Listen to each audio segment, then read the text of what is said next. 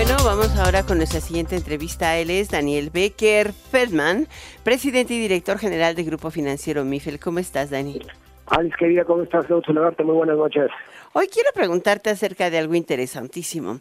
Em, eh, eh, cumple 30 años, es el 30 aniversario de este eh, grupo financiero que además ha ido eh, penetrando en un segmento de población, segmento medio, pero también pequeñas y medianas empresas de manera relevante. ¿Cuáles son los retos que tienes enfrente? Porque después de Banamex, ¿qué sigue?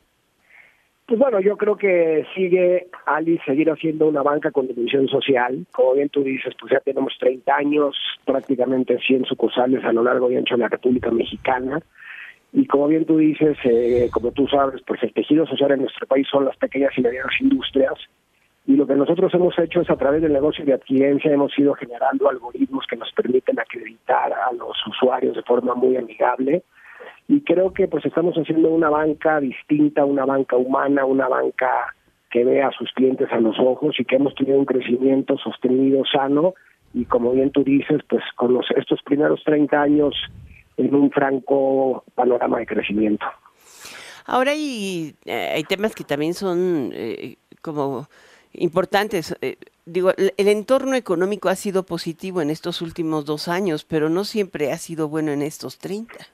No, y qué bueno que lo dices, porque pues como tú sabes, en el sistema mexicano hubo una época que hubo un rescate bancario, hubo una camada de bancos que nunca ha recibido recursos fiscales eh, y yo creo que efectivamente pues sí hay que estar preparados para, para épocas de vacas flacas y hoy, eh, hoy hemos vivido pues una época muy interesante para el sector financiero, en particular para la banca, lo que eso no significa que en años venideros pues puedan cambiar las condiciones macroeconómicas y como tú sabes pues la banca eh, factoriza antes que ninguna otra industria pues una disminución de la actividad económica. Y creo que en ese sentido bueno nosotros tenemos escenarios de estrés que hacemos internamente y que también tenemos que hacer de cara a los reguladores. Y hoy por lo menos pues la mayoría de los intermediarios y particularmente nosotros que es lo que hoy nos importa conversar tú y yo por la amistad y cariño que nos tenemos y que yo te tengo pues creo que Miguel se encuentra en una posición pues de fortaleza y de solidez para continuar, inclusive en un escenario de menor crecimiento. Y en el entorno actual, tú, eh, eh, digo, y lo digo porque además eres miembro del, fuiste presidente de la ABM y hoy eres vicepresidente de la ABM. ¿En la banca existe un entorno adecuado de competencia? O sea, ¿se puede crecer con grandes, compitiendo con grandes grupos? Pues yo te diría, ve, lo que hemos hecho nosotros siendo, siendo un banco mediano, con 2.000 colaboradores, eh, pues yo creo que, el, como tú has visto, pues yo creo que la mayoría de la gente que te escucha, el, el negocio de adquirencia de el punto de venta, pues hoy somos el quinto participante a nivel nacional, eh, tenemos una operación de cambios muy robusta también, una mesa de derivados para clientes. Por supuesto que se puede competir, por supuesto que hay, hay que encontrar los segmentos, hay que identificar claramente qué necesidades quieres resolver de tus usuarios y como sabes hoy, eh, Alice, también estamos creciendo en el mundo exponencial a través de, Internet y de nuestras plataformas digitales. Eh, te comento nada brevemente, bueno, como sabes, este, somos patrocinador oficial de los Pumas, somos el banco de los Pumas, estamos ya en semifinales y ahí, bueno, hemos este, participado en las preventas. Entonces, lo que, estamos, lo que nosotros estamos observando, Alice, es hoy un crecimiento lineal muy interesante de un banco que se ha manejado con una gran responsabilidad y hoy estamos ya eh, incorporándonos al mundo exponencial a través de la nube, de los canales digitales y con una nueva plataforma para persona física que pues, la verdad compite con cualquier plataforma de cualquier fintech nacional e internacional. Y seguiremos en eso, ¿no? Siendo cada vez haciendo las cosas mejor a los usuarios, empoderando a los usuarios y eh, siempre poniendo al cliente en el centro de nuestras decisiones. Pues muchas gracias, Dani, Dani, por estar con nosotros, platicarnos de este 30 aniversario y los retos al frente. Solamente me queda uno. Este, ¿Tú crees que sea momento para que México inicie la baja de tasas de interés? Mira, como tú sabes, este, tú bueno, también tienes, eh, también sé que eres un gran, eh, nuestro economista en jefe es un gran colaborador, colaborador tuyo, también que participa eh, de forma cotidiana contigo. Fíjate algo que llama mucho la atención, ¿no? Esta, este párrafo de exante, ¿no? ¿Te acuerdas que en las minutas?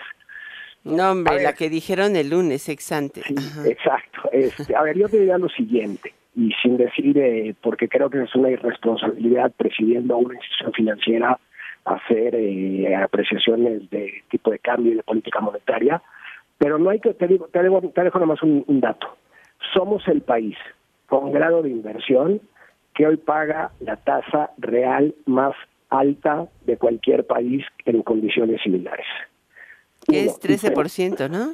Pues no, estamos pagando alrededor de 600 puntos base sobre la tasa libre de riesgo en los Estados Unidos, eh, con un grado de inversión.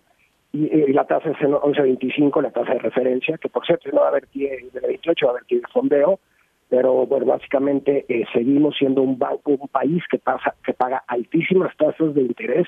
Y no olvidar otra cosa, Alice, fuimos de los primeros países también de ingresos medianos altos, con grado de inversión, que se adelantó a la curva antes inclusive que la propia eh, Fed, ¿no? que la que la política monetaria de los Estados Unidos. Nosotros desde el 2021 hemos ido incrementando, aunque ha habido algunas pausas.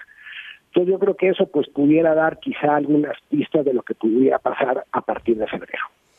Mm. A partir, bueno, ya dijiste todo. Muchísimas gracias, Dani Becker O sea, para la reunión de febrero, baja de tasas. Muy bien. No, no, no. Bueno, que es probable a, partir de cierto. No, ya, ya también me dijiste como es probable que empecemos a meter el tema sobre la mesa, abrir una caja de Pandora, pues ya la abrimos. Correcto, bueno, que, que hay que hay elementos que, digamos, ceteris paribus, es decir, todo igual, pudiéramos empezar a ver una política menos restrictiva a partir de lo que hemos escuchado y de lo que vamos, de lo que vamos en el escenario. Muy bien. Tenemos que seguir platicando. Muchas gracias, Dani Becker. Es siempre un placer escucharte. Al, al contrario, siempre un placer y un gusto estar contigo. Igualmente.